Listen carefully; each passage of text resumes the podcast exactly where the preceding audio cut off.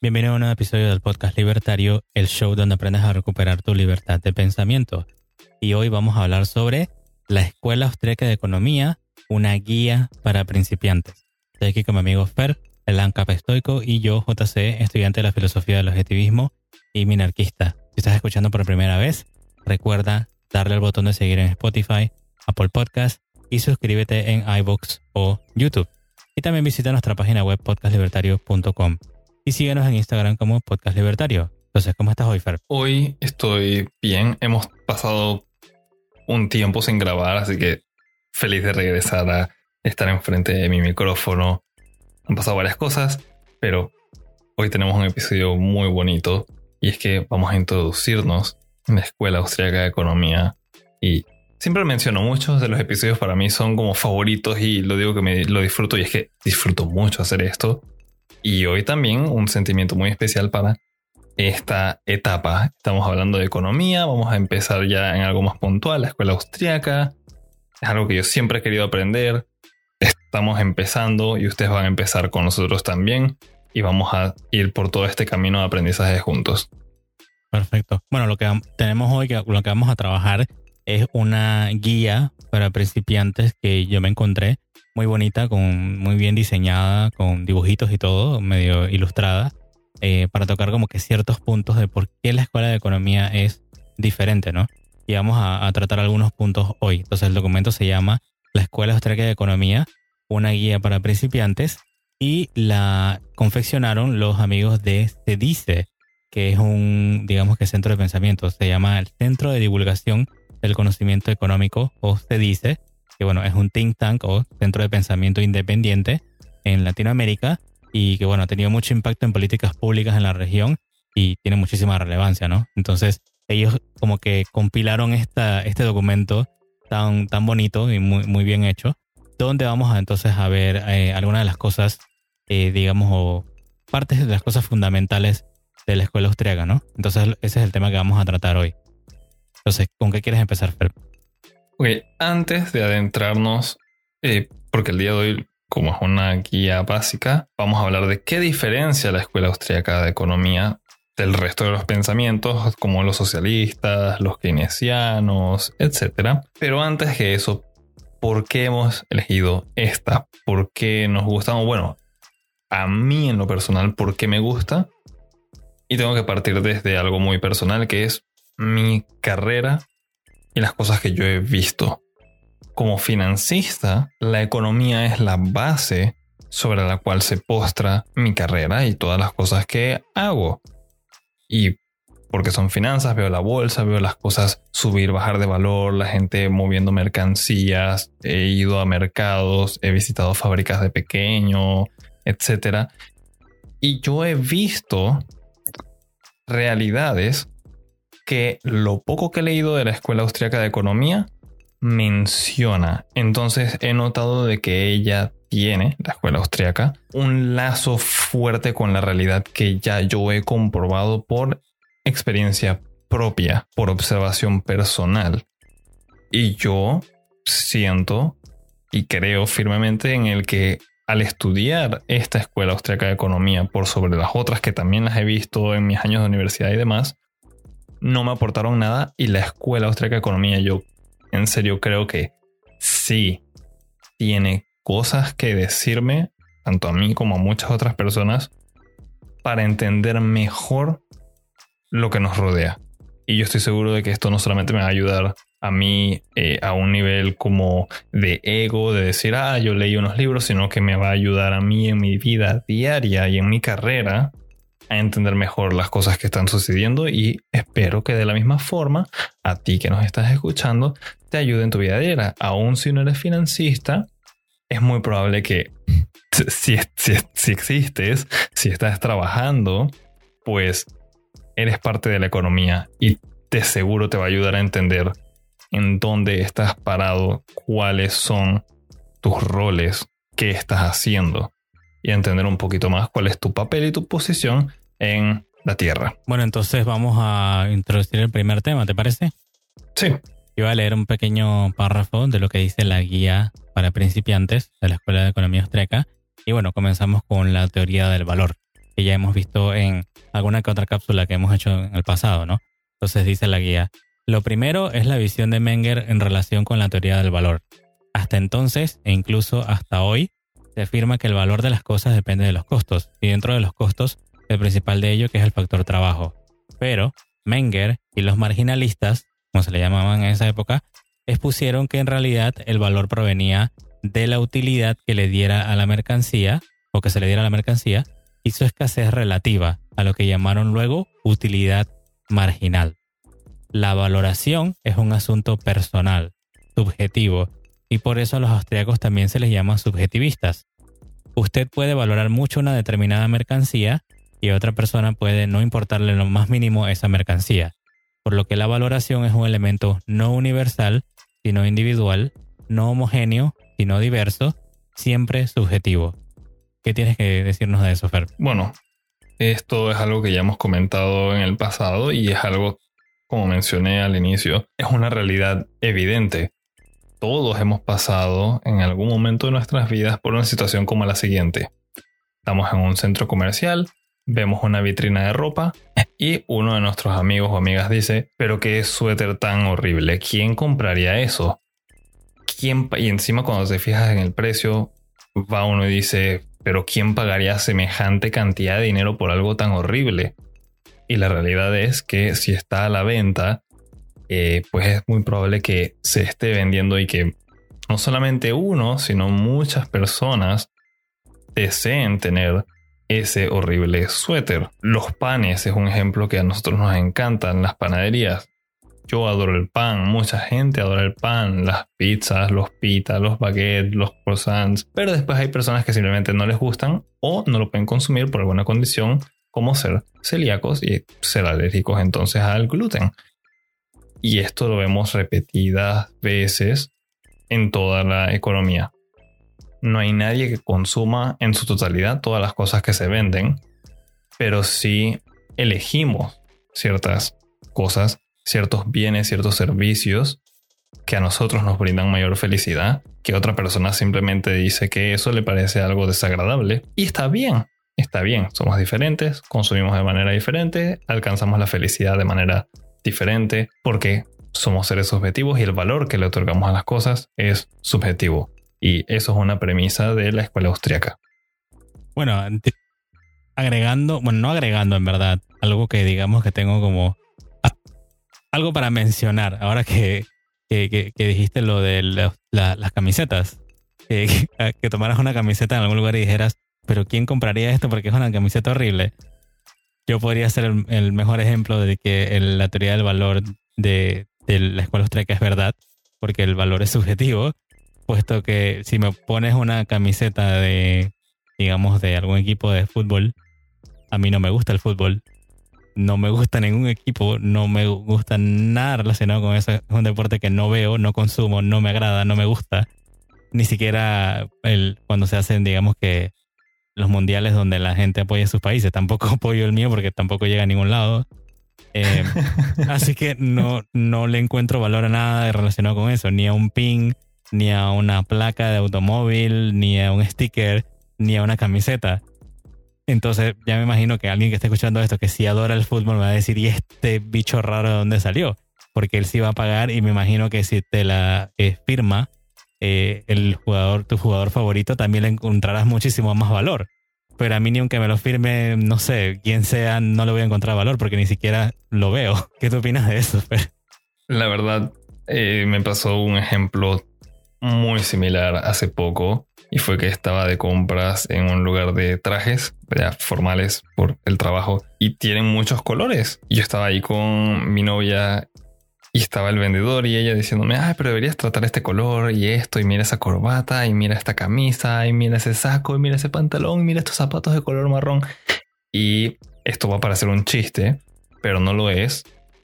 Y yo solamente tengo cosas monocromáticas en mi armario. Mi armario completo es gris, negro y blanco si cuentas las camisas de vestir. No tengo nada más. Todos mis zapatos son negros, mis sandalias son negras, mis gorras son negras. básicamente todo lo que yo uso es de color negro y ocasionalmente para cambiar el color un poco, algo de amarillo. Eh, les juro que no es un sesgo de anarcocapitalismo. Eh, en verdad sí lo es. Y listo.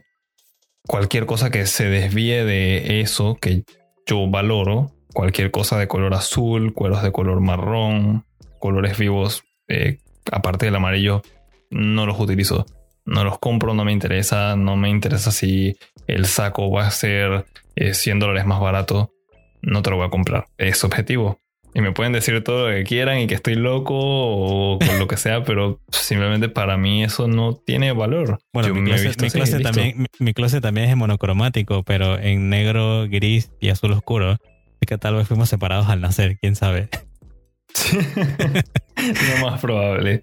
Sí, pero bueno, podemos ver que esa, ese, esa teoría del valor, de que el valor es subjetivo, como dije, ya lo habíamos mencionado en una cápsula con otros ejemplos. Creo que también mencionamos el ejemplo de un partido de fútbol, pero es, igual, o sea, lo, podemos ver a diario con todas las elecciones que hacemos, con todo lo que compramos, y seguro tú que me estás oyendo también las has vivido. O sea que básicamente lo único que hizo Menger fue, bueno, no solamente fue lo que hizo, sino que es un gran descubrimiento, ¿no? Pero él al observar la realidad, ¿no? Al ver cómo funciona el mercado, cómo la gente elige, me imagino que fue que le vino la idea a la mente de que es así, es verdad, o sea, simplemente describió algo que sucede en la realidad.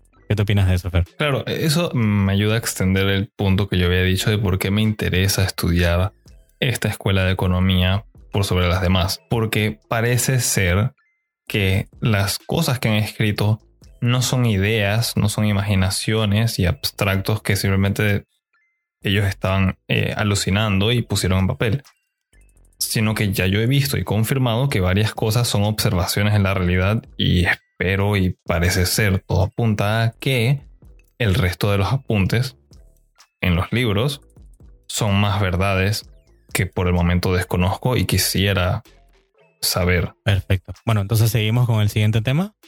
Sí, vamos a seguir con los tipos de bienes. Bueno, la clasificación de bienes, en verdad.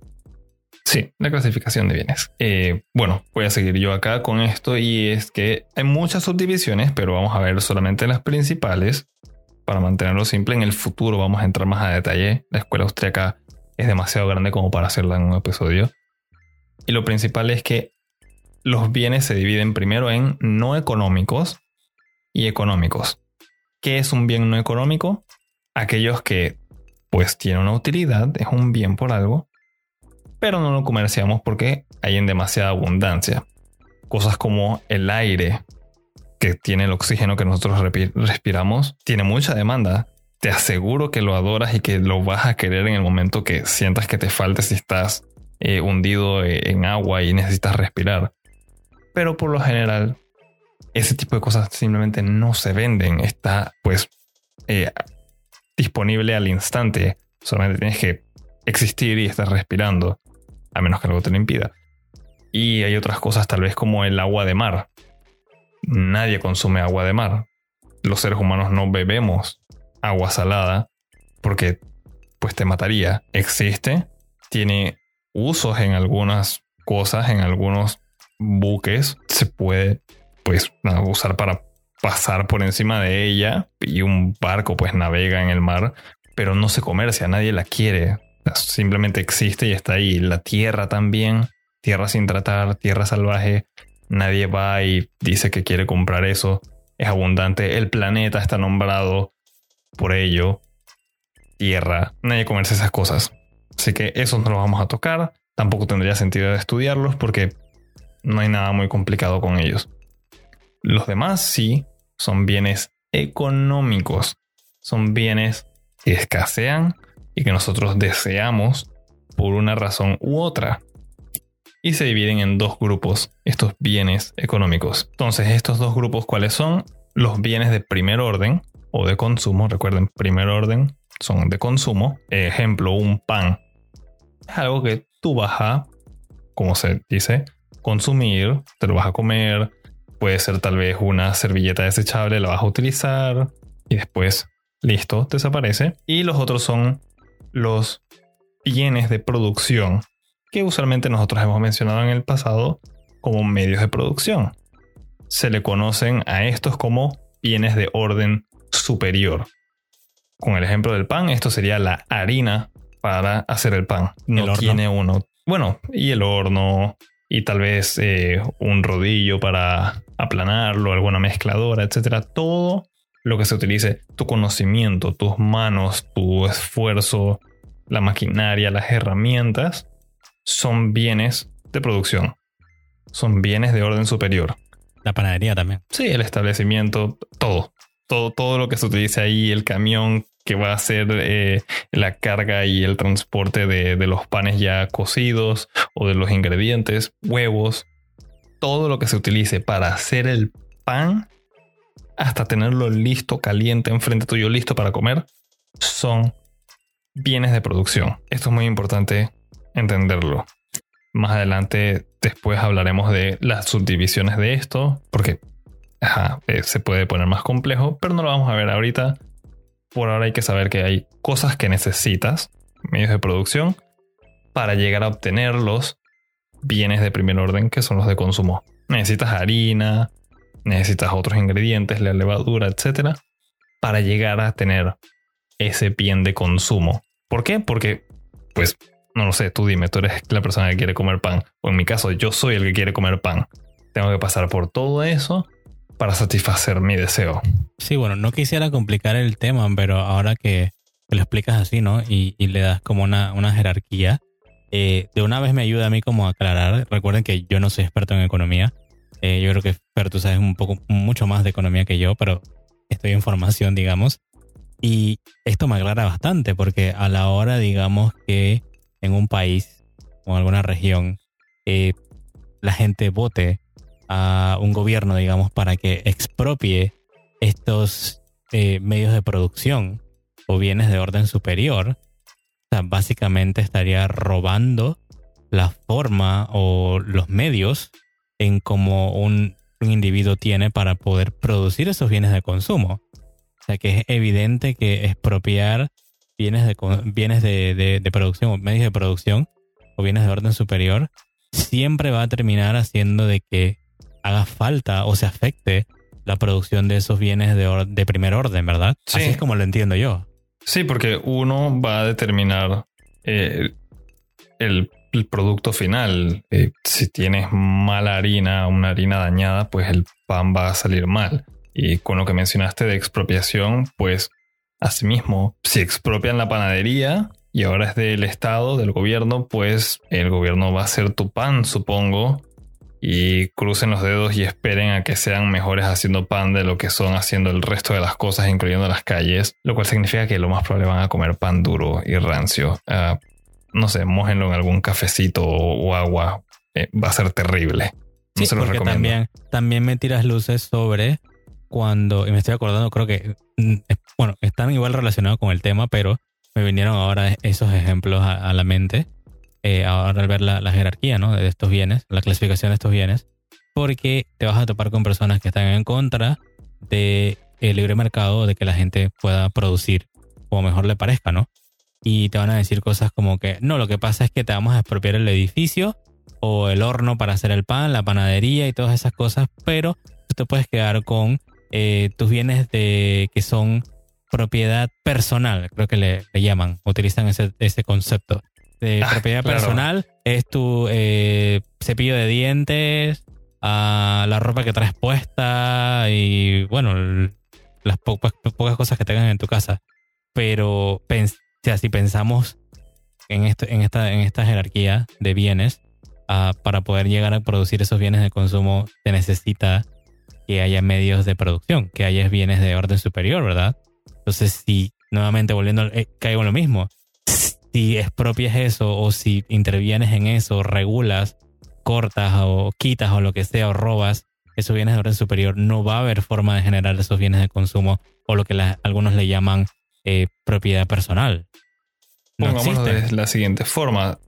El argumento de que van a quitar medios de producción, pero no bienes personales, es como decir que te van a quitar el horno para hacer pan, pero no te van a quitar el pan o la nevera si es que guardas pan en la nevera. Pues al final del día, como ya no hay un horno, simplemente no va a haber pan, entonces ya, eh, no vas a tener pan. Si, si, quitas la base, no hay nada más. Entonces suena tal vez bonito en práctica para los que sigan ese tipo de ideología, pero es totalmente insostenible.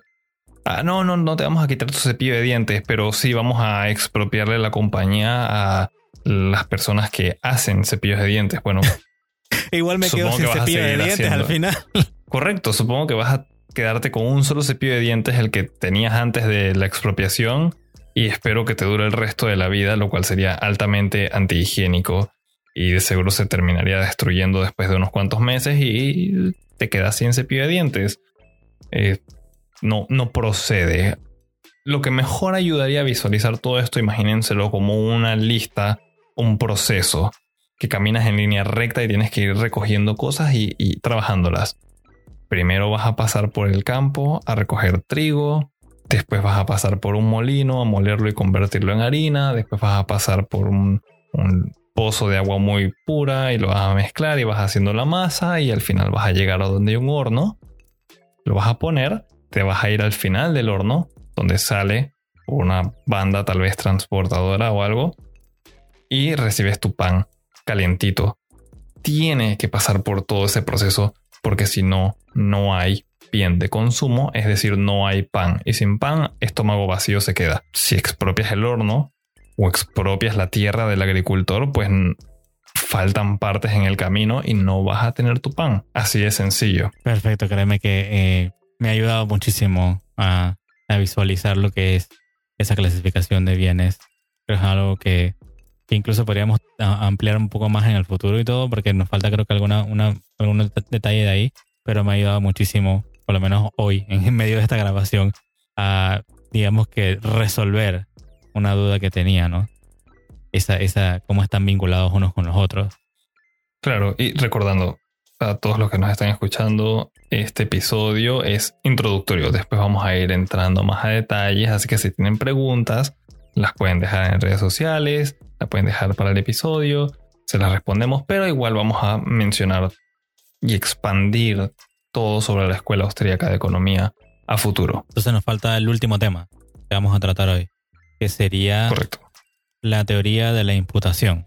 Y voy a leer un, pequeño pedazo hasta cierto punto y después lo vamos a comentar, ¿no? Sí. Bueno, entonces nos dice la guía. El otro elemento se deriva de esa misma clasificación de bienes, lo que acabamos de ver, y caracteriza a la escuela diferenciándola de manera significativa. Se trata de la teoría de la imputación. Según esta teoría, los bienes, los bienes de orden superior no tienen demanda propia, sino una demanda imputada, porque son relevantes en la medida en que son útiles para elaborar determinados bienes de consumo, por lo que la demanda de los bienes de primer orden es la que determina la demanda de los bienes de orden superior, y por tanto su valoración es imputada. ¿Qué podemos sacar de Kiefer? Ok, Número uno, definición de imputación. Entonces la imputación se refiere a la atribución o otorgar una responsabilidad a algo o a alguien. Un poquito más sencillo, imagínenselo como una especie de intercambio o delegación de responsabilidades. El bien de consumo, el pan, le pasa parte de responsabilidad del valor a la harina. O en, digamos acá, yo estoy dividiéndome tareas con JC para hacer posts para redes sociales. Y yo le imputo, le transfiero una responsabilidad a él para hacer cierto tipo de posts. Listo. Eso es todo lo que quiere decir esa palabra. ¿Qué es la teoría de imputación? ¿Qué es esto de que un bien viene antes que el otro y le transfiere? Sencillo, seguimos con el ejemplo. Es esta teoría, pues, dice, los bienes de orden superior no tienen demanda propia. Los bienes de orden superior, recordando, son los de producción, es la harina. Nadie quiere el horno, el, el local, el rodillo, todo lo que usen para hacer el pan. No tiene una demanda por sí solo. Nadie va a comprar un horno de pan si no vas a hacer pan y no lo vas a comer o vender. Pongámonos este ejemplo, digamos que de la noche a la mañana el mundo entero deja de comer pan. Todos son celíacos, todos son alérgicos al gluten. ¿De qué me sirve a mí un horno que solamente puede hornear pan? ¿De qué me sirve a mí un molde que solamente es para panes? ¿De qué me sirve a mí un rodillo especializado para los panes y todo esto? De nada, absolutamente de nada. Esos bienes solamente tienen demanda y tienen valor porque me ayudan como herramientas a alcanzar un objetivo que es tener pan. Eso es todo lo que ellos son. Una herramienta y solamente funcionan y solamente los valoramos porque queremos lo que podemos hacer con ellas. Nadie quiere un martillo porque, porque sí, porque quiero un martillo. Por sí solo no hace nada. En el momento que yo lo agarro y lo utilizo para poner unos clavos y construir una casa, entonces tiene valor. Yo deseo el martillo porque voy a hacer algo con él. Si no, no me sirve de nada. Y toda esta teoría de imputación entonces lo que está diciendo es que el valor del bien final, el pan, es lo que determina que las otras cosas tengan valor.